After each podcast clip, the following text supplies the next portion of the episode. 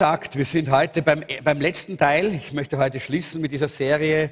Äh, von, äh, diese Serie hat geheißen, nüchtern und bereit leben wir in der Endzeit. Und wir sind ausgegangen immer von dem Text aus dem Petrusbrief, äh, wo es heißt, darum umgürtet die Lenden eurer Gesinnung, seid nüchtern und setzt eure Hoffnung ganz auf die Gnade, die euch zuteil wird in der Offenbarung Jesu Christi. Letzten Samstag hat ja Pastor Martin gepredigt und er hat gepredigt darüber, welche Haltung wir haben sollen Jesus gegenüber. Und ich glaube, das war eine gute Predigt, auch eine Nacharbeitspredigt von unserem Jesusmarsch. Denn auch dort ging es ja nur um Jesus. Da ging es darum, Jesus groß zu machen, Jesus ins Zentrum zu stellen. Ich brauche ein bisschen mehr äh, Monitor hier vorne. Meine Stimme ist ganz schlecht, weil ich gerade noch ein bisschen grippig bin. Dankeschön. Und da muss ich Unterstützung bekommen von der Technik. Danke. Äh, und äh, ich denke, es ist sehr wichtig, äh, dass wir diese Haltung haben. Aber es ist auch immer wieder wichtig, warum wir uns die, mit der Endzeit beschäftigen, uns das immer wieder auch mal vor Augen zu führen. Und das möchte ich so rückblickend und wiederholend äh, uns wieder einmal so vor Augen führen. Wir wollen unser Herz für die Endzeit zubereiten, dass wir äh, zubereitet sind wie eine Braut für den Bräutigam. Äh, und das wollen wir äh, sehen, dass wir so in dieser Haltung, in dieser äh, Einstellung vor, äh, mit dem Herrn leben. Äh, und wir wollen auch Verständnis und Einsicht haben für diese Zeit, in der wir leben. das ist ganz wichtig, dass wir diese, diese, dieses Verständnis haben, dass wir nicht unverständig sind, in welcher Zeit wir leben. Die Bibel sagt immer, wir sollen nicht unverständig sein, sondern wir sollen Verständnis bekommen. Und das ist ganz wichtig. Ein wichtiger Teil dieses Studiums und dieser Serie ist das auch. Äh, wir wollen nicht Sensationen, wir wollen nicht äh, äh, irgendwelche äh, Fluchttheologien, äh, dass wir sagen, okay, wir ziehen uns zurück, der Herr kommt eh bald. Nein, das unterstützen wir ganz und gar nicht. Weder das eine noch das andere. Wir wollen nüchtern, aber bereit sein. Ja, das ist ganz, ganz wichtig. Wir studieren die Endzeit, äh, damit wir gesegnet werden, haben wir gesagt. Denn die Offenbarung sagt, wenn wir die Offenbarung lesen und studieren, heißt es, Gott segnet jeden, der diese prophetische Rede an die Gemeinde liest. Ja?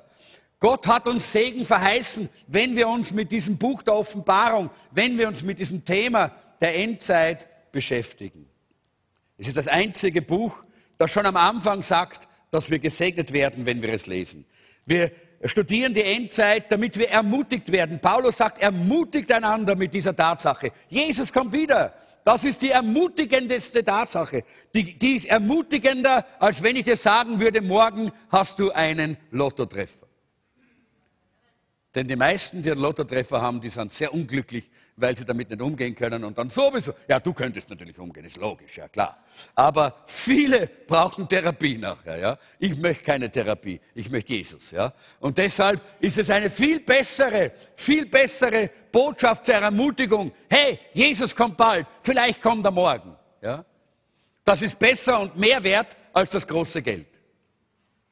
Wir, ermutigt, wir, wir studieren das damit wir ermutigt werden. Wir studieren das, dass wir beten können, dass wir in der richtigen Art und Weise im Gebet vor Gott hintreten können und Gott im Gebet auch, äh, auch äh, erleben können. Wir äh, studieren die Endzeit, damit wir die Prioritäten richtig setzen können.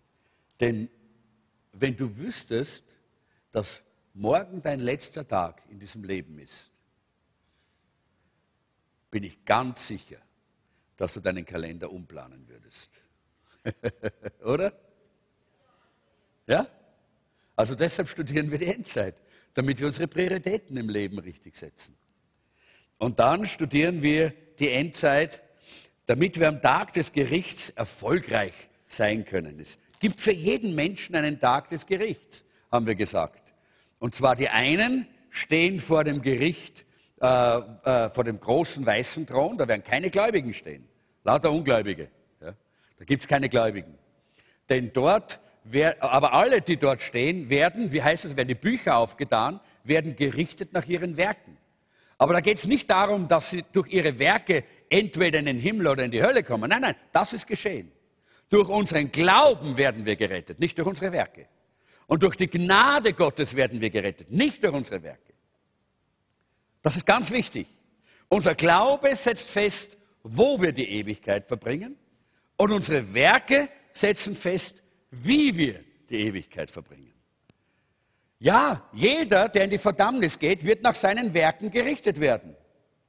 Ich bin sicher, dass der Hitler anders die Hölle erleben wird, als irgendjemand, der halt ein durchschnittlich guter Mensch war, aber Jesus nicht angenommen hat. Aber sie werden beide an diesem Ort sein, wo man getrennt ist, in Ewigkeit getrennt von Gott. Genauso ist es dann auch bei dem Gericht der Gläubigen. Wir stehen nicht vor dem großen weißen Thron, sondern wir kommen zum Richterstuhl Christi, Familiengericht, wo man zusammensitzt. Und Paulus sagt, dass wir auch dort nach unseren Werken gerichtet werden. Wenn wir mit Gold, mit Silber, mit Edelsteinen gebaut haben, das heißt, die Dinge getan haben, die Gott gefallen, nach, die Motive waren, wir wollen alles für Jesus tun, dann werden wir das mitnehmen in die Herrlichkeit. Auch im Himmel gibt es verschiedene Stufen, verschiedene, ich weiß nicht genau, wie es ausschaut dort, aber eines weiß ich, nicht alle werden gleich sein im Himmel. So, das heißt, dein Leben, dein Lebensstil und was du tust in deinem Leben, das zählt für die Ewigkeit. Und deshalb wollen wir uns auch mit dieser, diesem Thema äh, der Endzeit beschäftigen, damit wir dann auch bestehen können zu dieser Zeit. Es macht einen Unterschied, wie du lebst. Und dann studieren wir auch die Endzeit, äh, damit wir die Zeiten erkennen, in denen wir leben. Es gibt eine Bibelstelle in 1. Chroniker, Kapitel 12, Vers 33. Und da heißt es, äh, interessanterweise eine ganz interessante äh, Umgebung, wenn man das, dieses, den Kontext liest, ist das so, dass, äh, dass die Zeit ist, äh, wo, äh, wo gerade Saul äh, ist umgekommen in dem Krieg gegen die Philister und, und sein Sohn hat das nördliche Königreich übernommen und David ist in Juda zum König gemacht worden, im südlichen Königreich. Aber dann ist der Sohn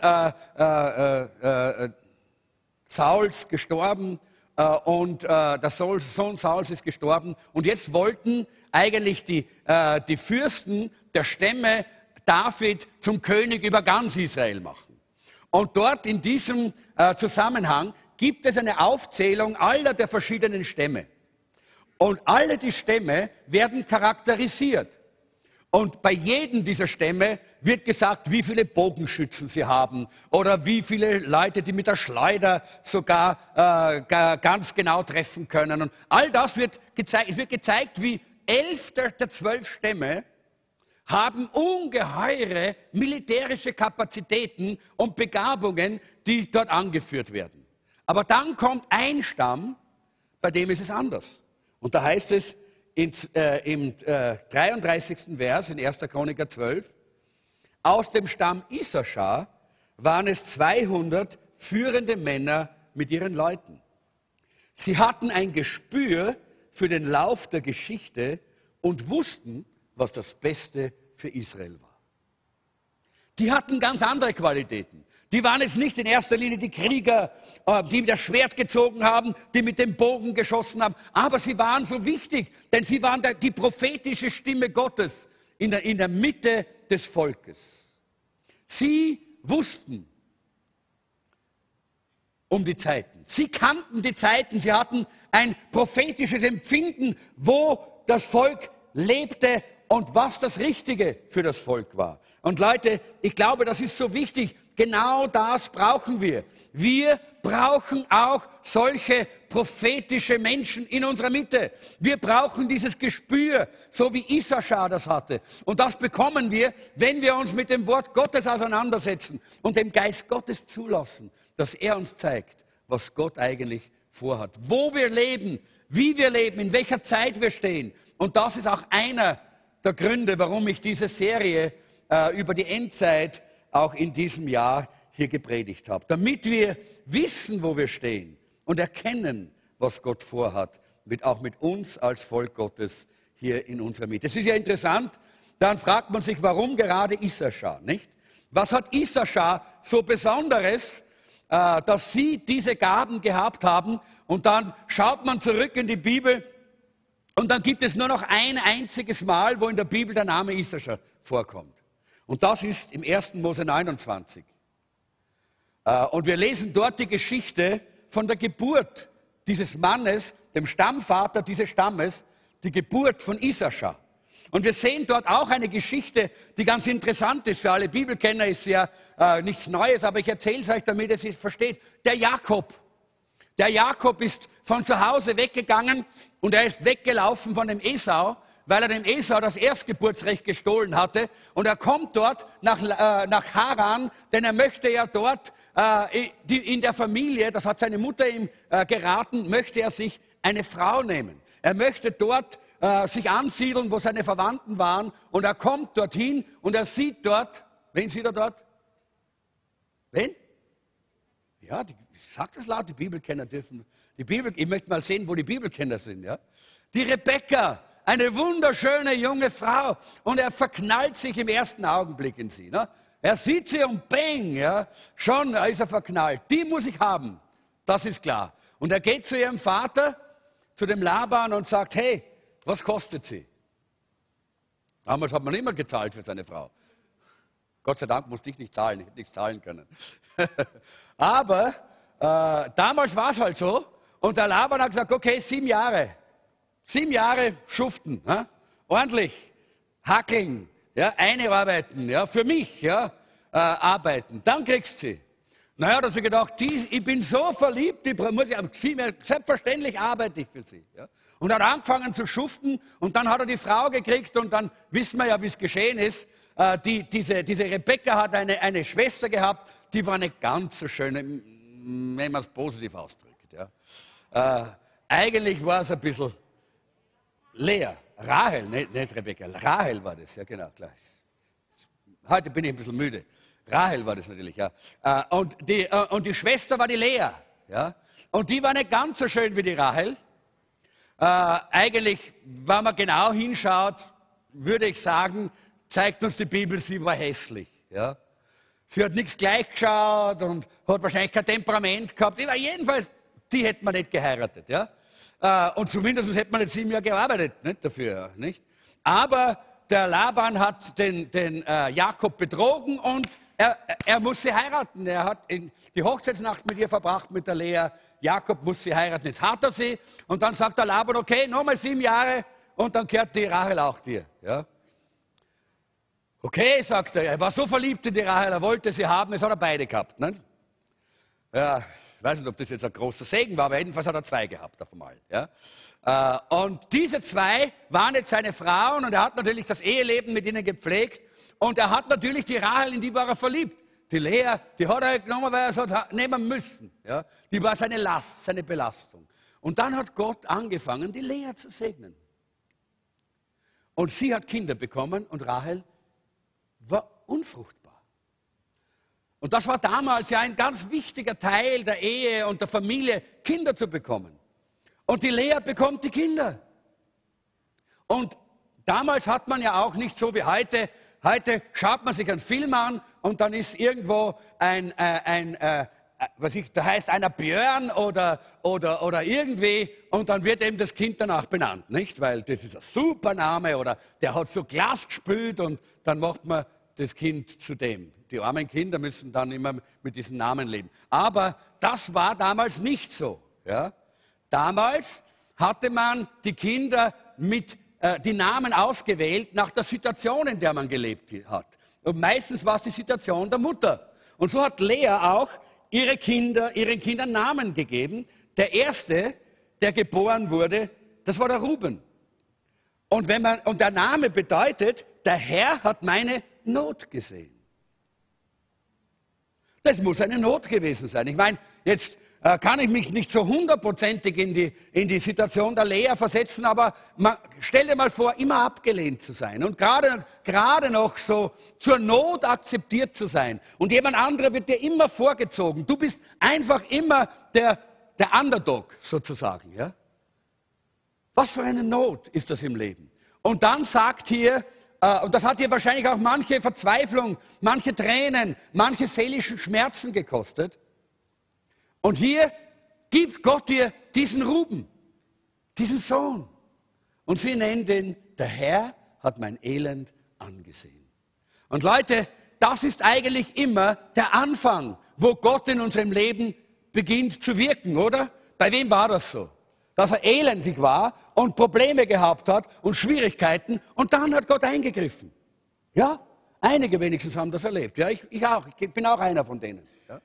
Mitten im Elend hat Gott mich gefunden und er hat mein Elend angesehen und da hat meine Geschichte mit Gott begonnen. Und genauso war es ja auch hier mit der Lea äh, und mit der, äh, der Familie des Jakob.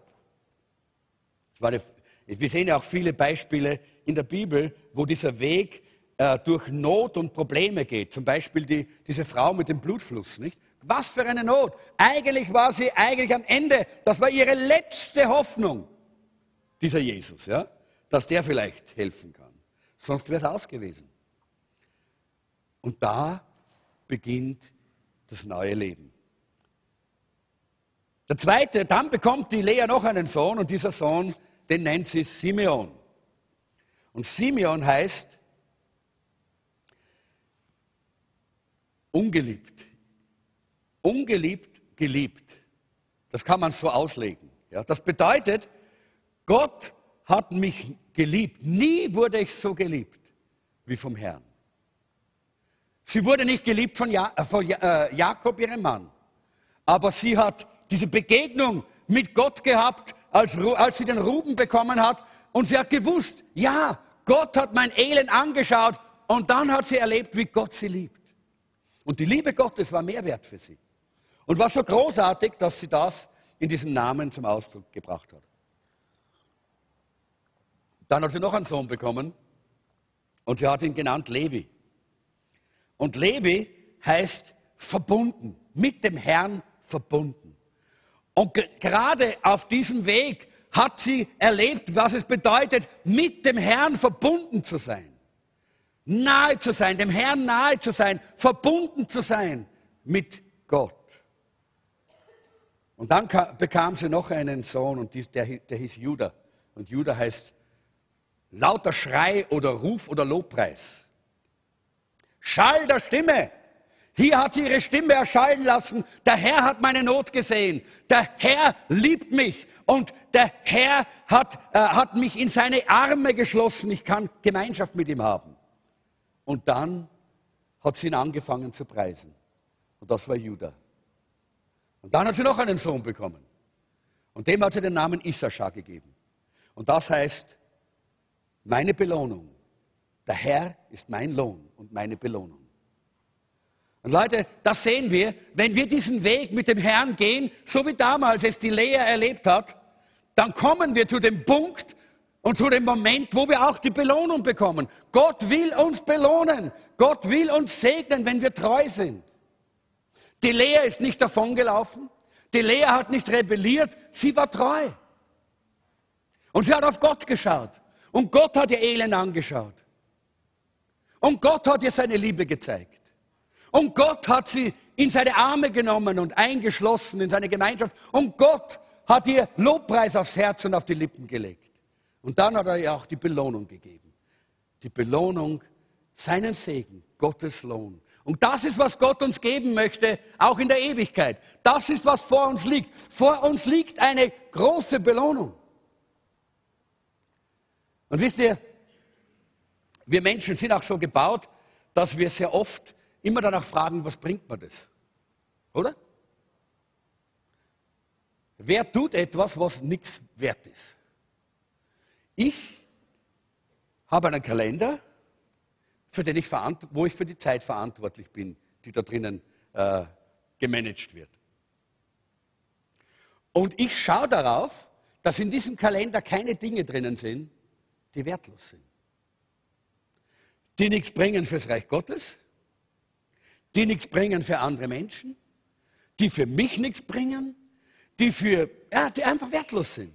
Solche Dinge kommen nicht in meinen Kalender, dafür habe ich keine Zeit, dafür gebe ich kein Geld aus.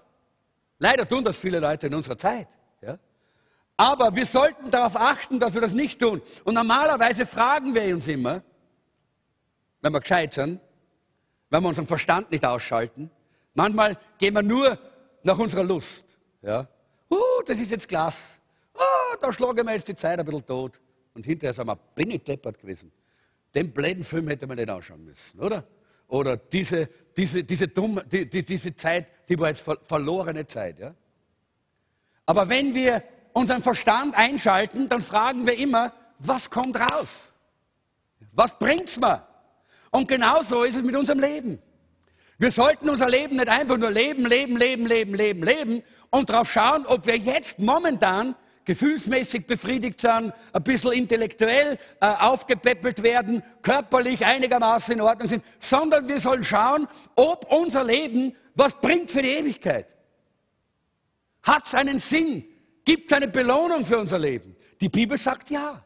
Gott hat für uns eine Belohnung vorbereitet. Und wir gehen auf, dieses, auf diese Belohnung zu. Das ist ganz eine wunderbare Sache.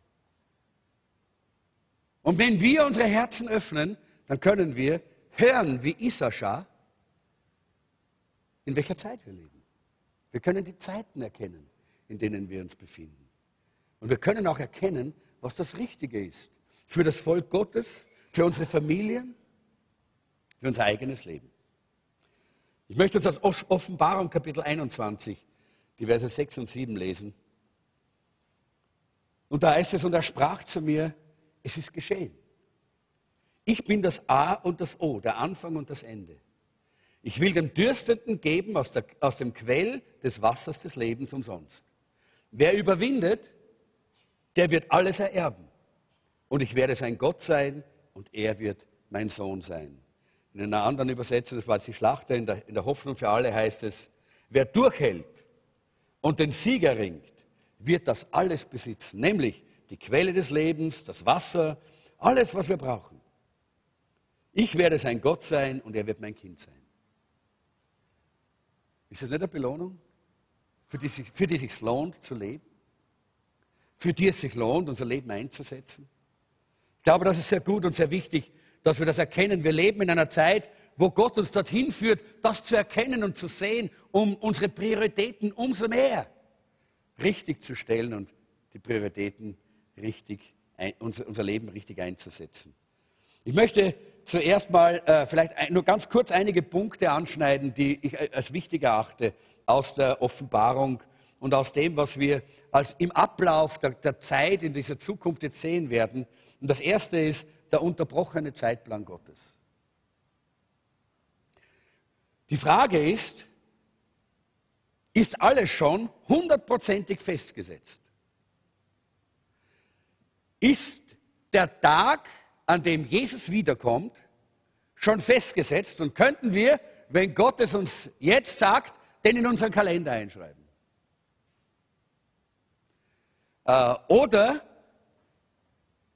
gibt es noch nicht diesen Tag? Ist er noch nicht festgesetzt? Ein Zeitraum, ja. Eine Zeit, ja. Aber können wir den Tag beeinflussen? Können wir die Zeit beeinflussen? Das ist die Frage. In Apostelgeschichte 1, da lesen wir, da heißt es, wenn die Apostel mit Jesus zusammen waren, fragten sie ihn immer wieder, Herr, wirst du Israel jetzt befreien und unser Königreich wiederherstellen? Die Zeit dafür bestimmt allein der Vater, erwiderte Jesus. Es steht euch nicht zu, sie zu kennen. Aber wenn der Heilige Geist über euch gekommen ist, werdet ihr seine Kraft empfangen und dann werdet ihr den Menschen auf der ganzen Welt von mir erzählen, in Jerusalem, und in ganz Judäa, in Samarien und bis an das Ende der Welt. Ja, das war ein ein, eine wichtige Frage, die die Jünger gehabt haben. Auch uns beschäftigt das ja, nicht? Wann und wie wird es geschehen? Und Jesus sagt, er sagt es auch ein anderes Mal in Markus Kapitel 13, niemand kennt den Tag oder die Stunde, zu all diesen, wo all diese Dinge geschehen werden. Nicht einmal die Engel im Himmel oder der Sohn selbst, nur der Vater weiß es. Die frühe Gemeinde, die erste Gemeinde, die war sich ganz sicher, dass Jesus während ihrer Lebzeit wiederkommt. Die hat ihn erwartet. Und hat sich gedacht, ja, Jesus wird wiederkommen. Und das äh, Maranatha war das Wort, das immer gebraucht worden ist. Der Herr kommt bald, der Herr kommt bald. In den Katakomben, in den Stadien, überall hat man Maranatha gerufen. Der Herr kommt bald.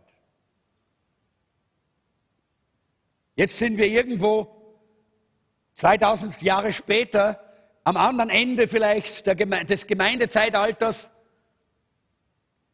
Und wie geht es uns heute? Haben wir noch dieses Maranatha in unserem Herzen? Der Herr kommt bald. Oder haben wir gesagt, naja, damals ist er auch nicht gekommen, wieder ist er auch nicht gekommen. Oder? Oder wo liegt da hier die, die Antwort? Wo liegt die Antwort? Gibt es hier einen Tag, der schon festgesetzt ist, der unverrückbar feststeht und Gott sagt und da fährt die Eisenbahn drüber? Oder wie schaut das aus? Oder ist gerade diese Wiederkunft etwas, wo Gott uns eine Mitverantwortung auf unser Herz legt? Wo wir auch einen Teil dazu beitragen, wann das geschehen wird? Manche Studenten und Gelehrten der Apostelgeschichte, so wie unser Jim Corter, der ja in Jerusalem äh, die Bibel äh, studiert und auch äh, übersetzt und auch ein Bibelwissenschaftler ist, die sagen, dass äh, es in, in, der Bibel klare äh, Aussagen und klare Hinweise dafür gibt, dass die Nation Israel einige Male die Gelegenheit bekommen hat, den Messias als ihren Erlöser anzunehmen. Schon bereits am Anfang der Geschichte der Gemeinde. Aber sie haben es damals nicht getan. Sie haben Christus nicht als ihren Messias angenommen. Petrus predigt am Pfingsttag und er spricht davon. Und er sagt hier, dass äh, Jesus der König ist der, äh, äh, und dass er wieder zurückkommen wird und dass es, äh, wenn sie Buße tun, dann wird er zurückkommen. Und sie können ihn als ihren Messias äh, annehmen in Apostelgeschichte 3, Vers 19 könnt ihr das äh, nachlesen. Er spricht auch über die Zeit der Wiederherstellung. Und er sagt hier sehr klar und sehr deutlich, wenn das Volk Israel hier positiv entscheidet, dann würde der König jetzt kommen und es würde das Reich Gottes in Israel anbrechen. Deshalb hat Jesus ja auch gesagt, Zeit und Stunde weiß niemand.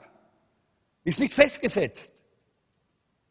Und ich glaube auch Stephanus hat in seiner Predigt dann äh, äh, etwas Ähnliches zum Ausdruck gebracht. Und er sagt hier auch, er spricht hier davon, äh, dass hier das Volk den Messias, Jesus als Messias annehmen sollte. Und wiederum, statt ihn anzunehmen, wird er gesteinigt. Auch Paulus spricht davon, als er dort in Rom seine Predigt hält. Und immer wieder und immer wieder wird hier dieses Angebot gemacht. Aber Israel hat Christus als Messias abgelehnt. Und deshalb ist die Wiederkunft noch nicht geschehen.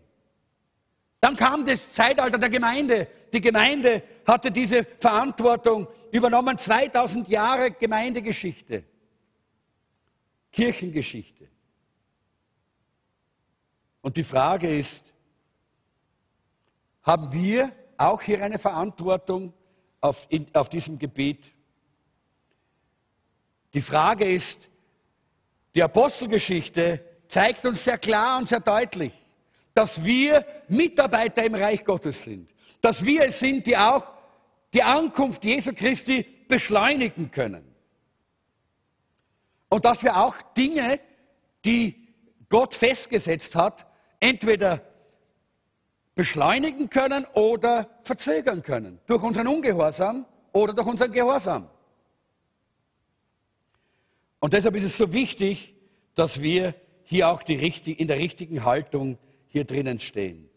Äh, ich glaube, dass es sehr, sehr wichtig ist, wenn Petrus in 2. Petrus 3, Vers 11 sagt, da nun dies alles aufgelöst wird, wie sehr solltet ihr euch auszeichnen durch heiligen Wandel und Gottesfurcht. indem er das Kommen des Tages Gottes erwartet und ihm entgegeneilt. Eigentlich heißt es dort im Grundtext beschleunigt.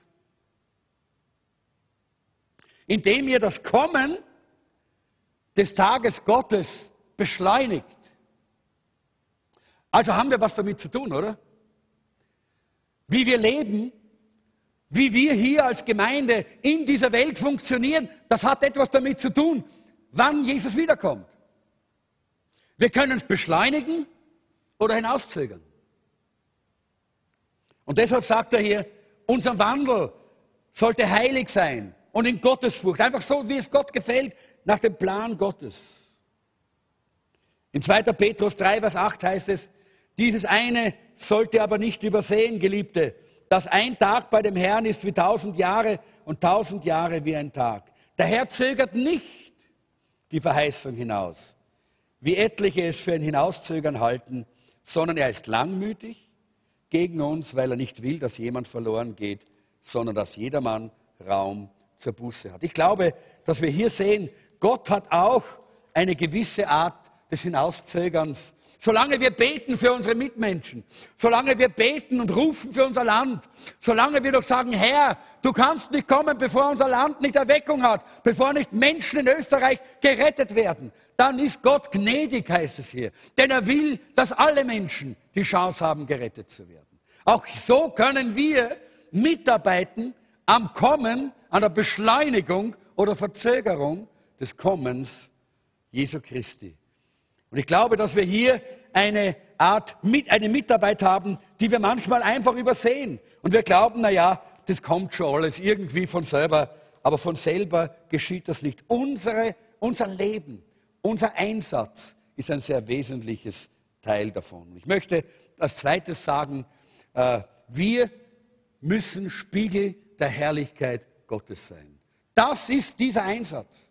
Spiegel der Herrlichkeit Gottes. Wenn ihr dabei wart am Marsch für Jesus, dann habt ihr etwas davon erlebt. Wie das Volk Gottes ein Spiegel seiner Herrlichkeit sein kann. Das sind die Menschen, die überhaupt nichts viel von Gott äh, halten und glauben, am Rand gestanden und wurden angesteckt von der Freude des Himmels. Es gab keine negativen Reaktionen. Es gab nur positive Reaktionen überall. Die Menschen wurden berührt.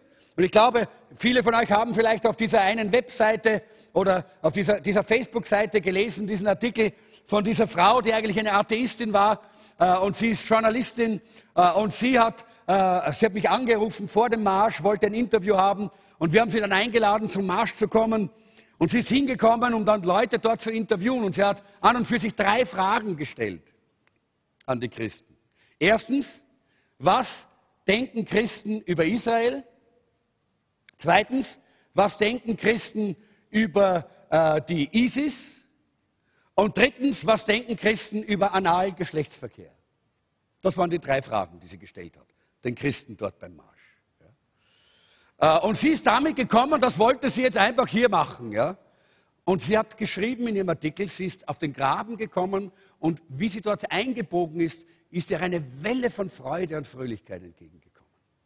Und das hat sie schon so berührt. Und dann sind Leute auf sie zugegangen, die sie begrüßt haben, die sie gleich dann auch mitgenommen haben zu den Leuten, die sie interviewen konnte. Äh, und sie ist dann mitgegangen mit dem Marsch ein Stück. Und sie hat dann geschrieben, nach einer halben Stunde musste sie aus dem Marsch weggehen und sich eine Leberkässemmel oder eine Wurstsemmel kaufen und sich irgendwo an den Rand hinsetzen, weil sie hat gemerkt, dass sie selber schon angefangen hat zu lächeln.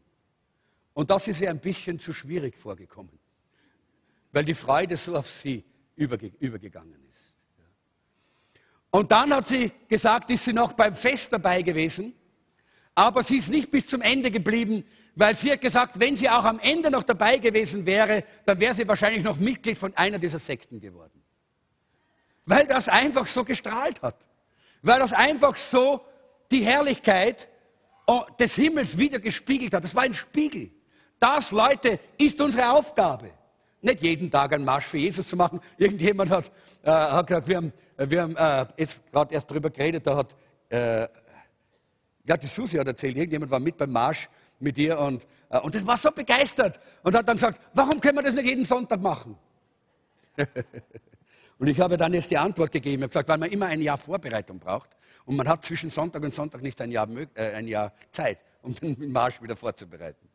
Aber klar, die Begeisterung ist groß und herrlich und wunderbar, äh, weil wir merken, ja, wir merken einfach, wir haben die Verantwortung, dass wir diese Herrlichkeit widerspiegeln, hinaustragen, hinausstrahlen in diese Welt. Das ist unsere Aufgabe. Das ist unsere Aufgabe. Und wir lesen hier in der Offenbarung 1, Vers 10, dass hier Gott davon spricht, auch in der Offenbarung von dieser Aufgabe. Er zeigt uns das sieben Gemeinden. Und ich möchte diese sieben Gemeinden abschließend hier ein bisschen beleuchten. Und das ist mir sehr am Herzen, dass wir verstehen, dass wir daraus lernen können. In Offenbarung 1, Vers 10, da heißt es, ich war im Geist am Tag des Herrn, äh, Johannes schreibt hier in der Offenbarung, und ich hörte hinter mir eine gewaltige Stimme wie von einer Posaune. Die sprach, ich bin das A und O, der Erste und der Letzte. Und was du siehst, das schreibe in ein Buch und sende es den Gemeinden, die in Asien sind. Nach Ephesus, nach Smyrna, nach Pergamus, nach Thyatira, nach Sardes, nach Philadelphia und nach Laodicea. Und ich wandte mich um und wollte nach der Stimme sehen, die mit mir redete. Und als ich mich umwandte, da sah ich sieben goldene Leuchter. Und mitten unter den sieben Leuchtern einen, der einem Sohn des Menschen glich, bekleidet mit einem Gewand, das bis zu den Füßen reichte, und um die Brust gegürtet mit einem goldenen Gürtel, sein Haupt aber und seine Haare waren weiß, wie weiße Wolle, wie Schnee, und seine Augen waren wie eine Feuerflamme. Und seine Füße wie schimmerndes Erz, als glühten sie im Ofen, und seine Stimme das Rauschen vieler Wasser. Und er hatte in seiner rechten Hand sieben Sterne. Und aus seinem Mund ging ein scharfes, zweischneidiges Schwert hervor. Und sein Angesicht leuchtete wie die Sonne in ihrer Kraft. Und als ich ihn sah, fiel ich zu, äh, zu seinen Füßen nieder wie tot. Und er legte seine rechte Hand auf mich und sprach zu mir, fürchte dich nicht. Ich bin der Erste und der Letzte und der Lebendige. Und ich war tot und siehe, ich lebe von Ewigkeit zu Ewigkeit. Amen. Und ich habe die Schlüssel des Totenreiches und des Todes. Schreibe, was du gesehen hast und was ist und was nach diesem geschehen soll. Und dann im Vers 20 schreibt äh, Johannes, das Geheimnis der sieben Sterne, die du in meiner Rechten gesehen hast, sagt Jesus. Und die sieben goldenen Leuchter, die sieben Sterne sind die Engel der sieben Gemeinden. Und die sieben Leuchter, die du gesehen hast, sind die sieben Gemeinden.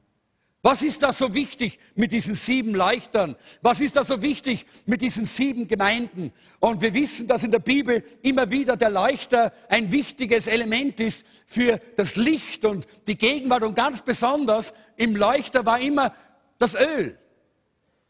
Das Öl war immer auch im Tempel ein Bild für die Gegenwart des Heiligen Geistes. Und wir finden in der Bibel diesen Leuchter, wie er dort im Heiligtum steht und leuchtet und äh, das Heiligtum erleuchtet. Und Jesus sagt hier, das sind diese sieben Leuchter, das sind sieben Gemeinden. Leute, wir werden hier mit einem Leuchter verglichen. Und wenn wir ein bisschen in die Bibel schauen, dann sehen wir auch, wie das aus, bei den Propheten immer wieder und immer wieder auch herauskommt, was das bedeutet. Wir finden zum Beispiel, wir finden zum Beispiel den Propheten Haggai. Der Prophet Haggai, er ist der Prophet, der zu einer Zeit da war, wo der Tempel Salomos kaputt gemacht war. Der war zerstört. Da war nichts mehr von der Herrlichkeit da.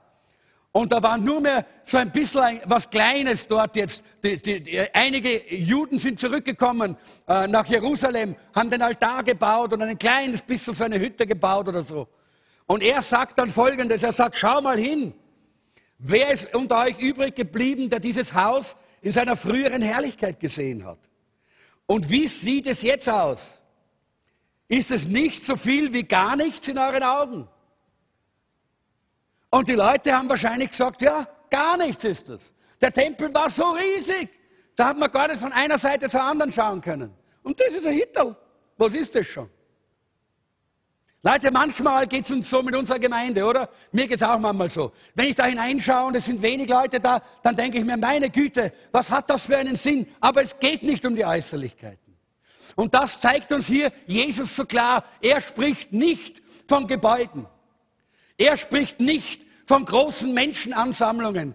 Er spricht vom Leuchter. Und wir sehen im Zacharia ein ähnliches Bild. Er sagt hier, da, da fragt der Engel den, den Propheten, was siehst du? Und ich sprach, ich sehe und siehe ein Leuchter ganz aus Gold und sein Ölgefäß obendrauf und seine Lampen daran und sieben Gießrohre zu den sieben Lampen und zwei Ölbäume, aus denen das Öl in die Gefäße fließt. Zacharia sieht auch den Tempel, aber er sieht nicht die Mauern, er sieht nicht die Dimensionen, er sieht nicht die Größe, er sieht nicht die Ornamente, er sieht, was drin ist. Und drin ist der Leuchter. Und in diesem Leuchter ist das Öl, das fließt vom, von, von diesen Bäumen, ständiger Zufluss vom Öl. Und das ist ein Bild für den Zufluss des Heiligen Geistes. Und Leute, das, hat mich so bewegt, als ich das studiert habe. In dieser Endzeit geht es nicht darum, ob wir auch so eine tolle Gemeinde sind wie die Gemeinde XY, äußerlich gesehen. Nicht einmal unser schönes Haus ist so wichtig, sondern wisst ihr, was wichtig ist? Ob der Heilige Geist in uns ist. Ob wir voll Heiligen Geistes sind, das ist ein wichtiges Merkmal der Gemeinde der Endzeit. Denn da will Gott sehen. Jesus hat den Leuchter gesehen und Leu die Leuchter waren voll mit diesem Öl. Und das war ein Bild für die Gemeinde. Und Leute, diese Gemeinden, wir könnten jetzt alle durchgehen, werden wir jetzt nicht mehr machen aus Zeitgründen. Alle sieben Gemeinden, fast alle, haben irgendwelche Probleme gehabt. Und die, wo keine Probleme dabei sind, haben sicher auch welche gehabt. Nur stehen sie nicht dabei. Die waren nicht perfekt. Die waren nicht vollkommen. Aber sie hatten die Gegenwart Gottes durch den Heiligen Geist. Und das ist das Entscheidende.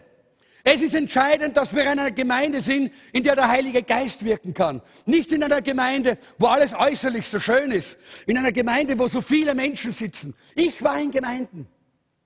Ich bin in diesen 40 Jahren meines Dienstes viel herumgekommen in verschiedenen Ländern und habe in vielen Gemeinden gepredigt. Ich war in Gemeinden, da waren hunderte Leute. Und ich habe geglaubt, ich muss mir die Schlittschuhe anziehen, dass ich da vorne aufs Podium komme. So eisig war es da drin. Versteht nicht, was ich meine, oder?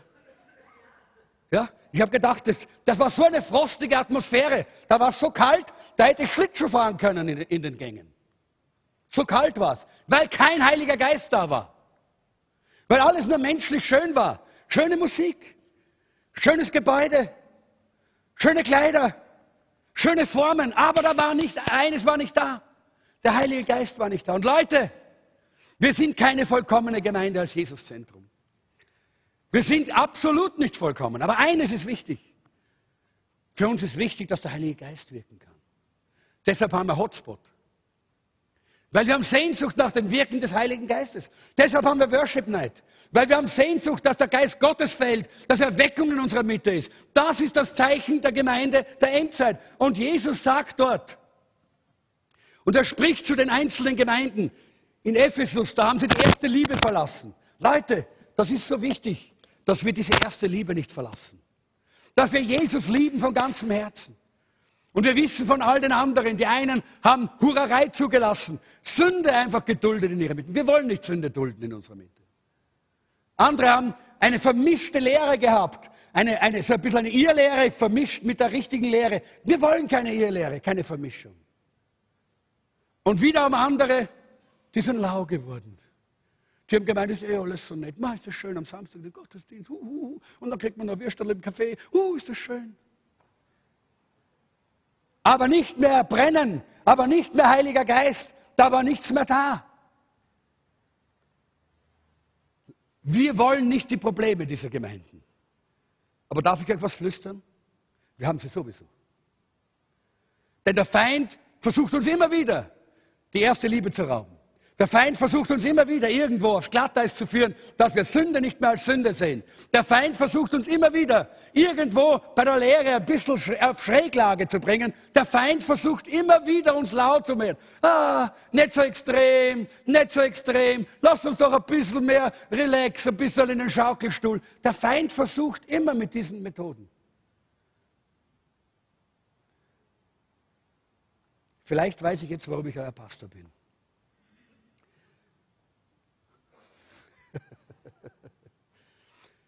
Weil der Feind mich einfach auch immer wieder angreift, aber der, aber der Herr hat mich sehr radikal gemacht. Ich war schon radikal, bevor ich mich bekehrt habe und ich bin noch radikaler geworden, wie ich mich bekehrt habe. und ich glaube, deshalb hat Gott mich hierher gestellt, weil er möchte, dass ich euch immer wieder ermutige, weil er möchte, dass ich euch immer wieder herausfordere, weil er möchte, dass ich euch immer wieder sage, Leute, es geht nur um eines, dass der Heilige Geist in unserer Mitte fließen kann, dass der Geist Gottes in unserer Mitte wirken kann, dass der Herr seine Herrlichkeit ausgießen kann und dass wir das sind, wozu wir hier in, diesem Land sind. Du bist nicht hier, damit es dir so gut geht, wie es dir geht. Das ist ein Nebenprodukt. Das kann aber morgen weg sein.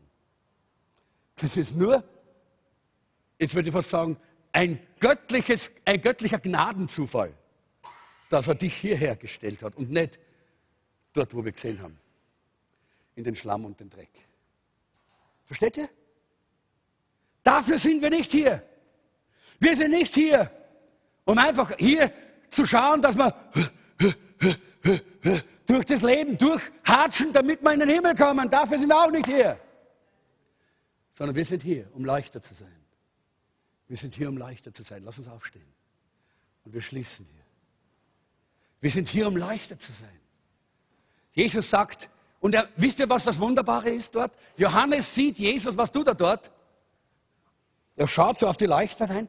Er geht mitten unter, seine, unter diesen Leuchtern. Und wenn wir das Wort nehmen, das dort verwendet wird, heißt, er, ist, er hat sich mit diesen Leuchtern beschäftigt. Jesus freut sich über die Gemeinde, in der das Öl noch da ist, wo das Feuer brennt. Äh, Jesus geht und kommt und er wirkt in solch, so einer Gemeinde. Und Leute, ich bin ganz überzeugt, dass wir eine Zeit vor uns haben, wo wir Zeichen und Wunder sehen werden, wo die Kraft Gottes Menschen verändern wird. Ich bin so überzeugt davon. Warum? Weil ich glaube, dass wir in der Endzeit leben. Weil ich glaube, dass wir in dieser letzten Zeit leben, wo Jesus auch diese sieben Gemeinden gezeigt hat die ganz speziell für gewisse, auch für gewisse Zustände von Gemeinde stehen. Und wenn wir weltweit die Gemeinde Jesu anschauen, dann sehen wir, dass wir in einer Laodicea-Zeit leben. Dass viele Christen lau geworden sind. Dass viele Christen nicht mehr brennen. Dass viele Christen nicht mehr voll Heiligen Geistes sind. Aber Leute, wir wollen uns heute zum Herrn begeben, oder? Wir wollen uns aufmachen. Wir haben eine große Belohnung vor uns. Aber die größte Belohnung, ja, die wird sein, wenn wir Jesus sehen, so wie er ist. Wenn wir ihn sehen, wie er ist. Aber es gibt auch eine tolle Belohnung hier. Weißt du, wie schön das ist? Wenn du hier schon die Stimme Jesu hörst, der sagt, boah, danke mein Lieber, danke mein Freund, danke mein Kind, danke mein Kind, dass du dich mir hingegeben hast. Gut gemacht, mein Sohn, meine Tochter, du strahlst meine Herrlichkeit wieder. Die Menschen sind gesegnet durch dich. Ah, was für eine Lebensqualität. Da möchte man nicht mit Millionären tauschen. Da möchte man nicht mit, mit, äh, mit irgendwelchen Berühmtheiten tauschen. Da möchte man nicht tauschen mit irgendjemandem. Da möchte man nur sagen, danke Herr. Eigentlich ist es nicht auf meinem Mist gewachsen, sondern deine Gnade hat mich hierher gebracht.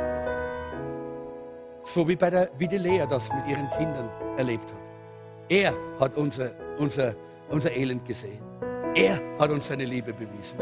Er hat uns zu sich gezogen. Er hat uns Lobpreis aufs Herz gelegt. Und er gibt uns einen herrlichen, eine herrliche Belohnung. Nämlich ein Leben mit ihm hier. Ein erfülltes Leben. Und in der Ewigkeit. Uh, ich habe ich hab mich, hab mich ganz hundertprozentig vorgenommen, nicht über den Himmel zu gehen. Weil sonst müsste ich da unten herumliegen und kugeln und lachen und hüpfen und springen und irgendwas machen.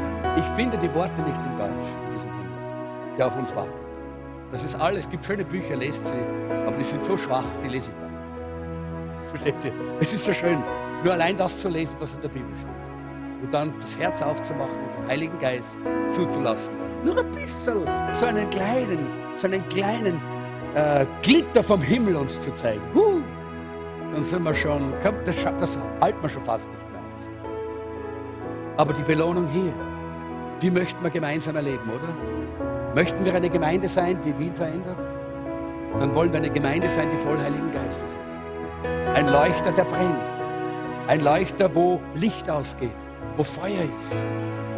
So, lass uns jetzt uns, äh, zum Herrn kommen. Ich möchte, dass wir einfach unsere Hände heben. Heb deine Hände wie ein Trichter. Wisst ihr, wenn man Öl hineingießt in ein kleines Gefäß, dann braucht man was? Einen Trichter. Mach mal einen Trichter. Und jetzt möchte ich den Herrn bitten, dass er das Öl hineingießt. Herr Jesus, ich möchte danken, dass du das Öl des Heiligen Geistes in unser Leben hineingießt. Und wir empfangen es, Herr. Wir wollen erfüllt sein von deinem Heiligen Geist. Wir wollen erfüllt sein von deiner Kraft. Wir wollen erfüllt sein von deiner Herrlichkeit. Komm, Heiliger Geist. Komm, Heiliger Geist. Oh Jesus, gieß aus in unsere Herzen deinen Heiligen Geist und deine Kraft. Gerade jetzt, in diesem Augenblick. Erfüll uns. Erfüll uns, dass wir leuchten. Erfüll uns, dass wir brennen. Erfüll uns, dass wir diese Stadt und dieses Land verändern. Danke, Jesus. Danke, Jesus. Jesus.